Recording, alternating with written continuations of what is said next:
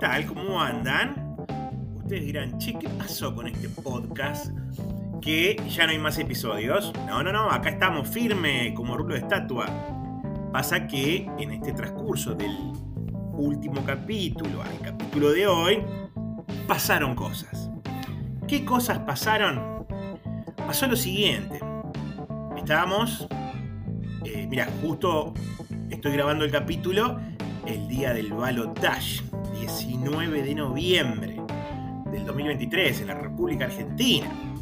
Bueno, hará cosa de más o menos un mes y medio atrás, fines de septiembre, más precisamente, siempre que hay elecciones, eh, aparecen mágicamente los créditos que larga el gobierno de turno. Y bueno, apareció un crédito yo no soy muy amante de los créditos, siempre tengo miedo de, después no poder pagarlo. Pero no, apareció un crédito y la gente que supuestamente sabe empezó a decir, dale, dale, tomalo, no seas perejil, fíjate la tasa de inflación es muy poquita, y de tasa de inflación no, tasa de interés.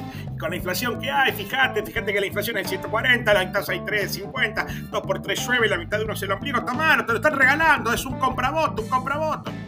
Y yo que sí, que no, que no, que sí, que hago? Lo pido, no lo pido, no lo pido. Y bueno, hasta que me decidí, entré a la página del banco, simulás el crédito y me daba un valor. Y yo dije, apa, ¿y esto cómo lo pago después? Eh, entre pito y flauta no lo pedí. Eh, un amigo me dice, pero te lo están regalando, dale, agarralo, perejil, agarralo, que se paga solo. Fíjate que en tres años después vas a comprar con eso dos caramelos y un chicle bubalú. no sé, no sé. Bueno, espere una semana más. Cuando entré a la semana, como pasa siempre, toda la gente lo había pedido. Entonces, cuando simuló el crédito, ya el valor era otro, era mucho menor. ¿y ahora qué hago? Y ahora no me alcanza. Bueno, lo termino pidiendo. Pido el crédito y encima es automático. Lo pedís, lo tenés. Automáticamente se acreditó. Entonces, ¿para qué pedí el crédito? Pedí el crédito para hacer un bañito. Tenemos un baño en casa, pero como somos cinco, con un solo baño, siempre está ocupado. Siempre hay alguien en el trono. Entonces dijimos, bueno, encaremos ese segundo baño que va a descomprimir un poco eh, el, tema, el tema inodoro. Bueno, pedimos la plata, teníamos la plata ahí, bueno, ¿qué hacemos? Hay que comprar los materiales. Bueno, sí, pero comprar materiales, pero antes de comprar materiales, ¿qué necesitas? Necesitas de la mano inconfundible de un albañil. Esa persona idónea, esa persona que sabe, esa persona que la tiene clara en el mundo de la construcción. Bueno, hay que salir a buscar un albañil. Bueno, ¿y a dónde vamos a buscar un albañil? ¿Marketplace? No. Eh, hay que buscar a alguien confiable, recomendada. Bueno, primero llamo a uno, que justo le estaba haciendo un laburo a un amigo. Viene, mide todo, papá, pim, pum, sa, sí, perfecto, sí, más o menos en un mes te lo hago, sale tanto. Bárbaro, perfecto. Pedimos otro presupuesto con otro albañil Viene el otro albañil, papi, pum, sí, más o menos tres, entre 3 y 4 semanas. Sí, 3 semanas, 3 semanas te lo hago porque es fácil, pa, pa, pa, pa, pa. Presupuesto. Los presupuestos eran muy parecidos. Bueno, elegimos el segundo porque por ahí venía más recomendado que el primero, encaramos con el segundo. Pero, ¿qué pasaba? Nos estaba corriendo Doña Inflación. Que Doña Inflación venía, venía rapidito. Entonces dijimos, bueno, tenemos que comprar los materiales para congelar el precio porque esto es todos los días te dormiste y aumentó todo. Entonces le pedimos un listadito al albañil de lo que necesitamos. Bueno, nos pasó el listadito, fuimos a comprar, creyendo que éramos Elon Musk, Bill Gates, que éramos personas con muchos dólares, hasta que llegamos a la casa de materiales y nos dimos cuenta que realidad teníamos eh, para el pancho y la coca. Pero bueno, empezábamos buscando precio, que esto, que el otro. Eh, bueno, si el cemento, dame acá, los ladrillos, dame el hierro del 6, dame esto, lo otro. Un montón de palabras nuevas que aquel que es ajeno al mundo de la construcción no tenía ni idea que estaba comprando.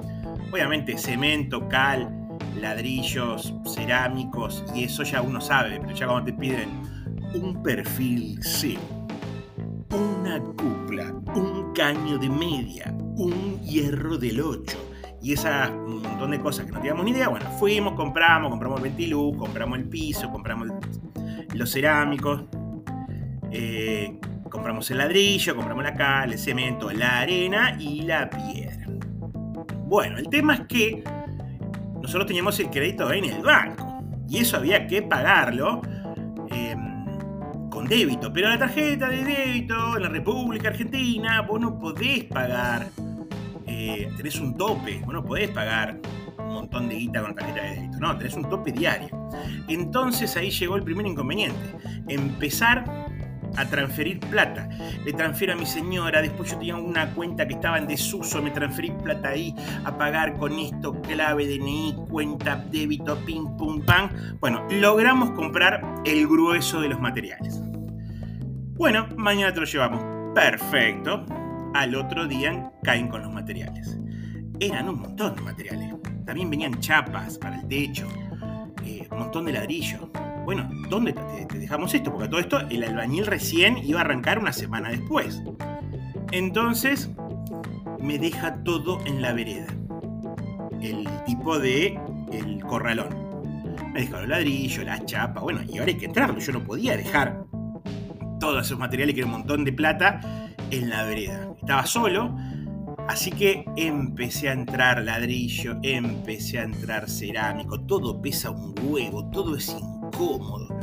Yo que soy un choto para levantar las cosas, me hacía mierda la espalda, las manos, las rodillas, me corté, me lastimé.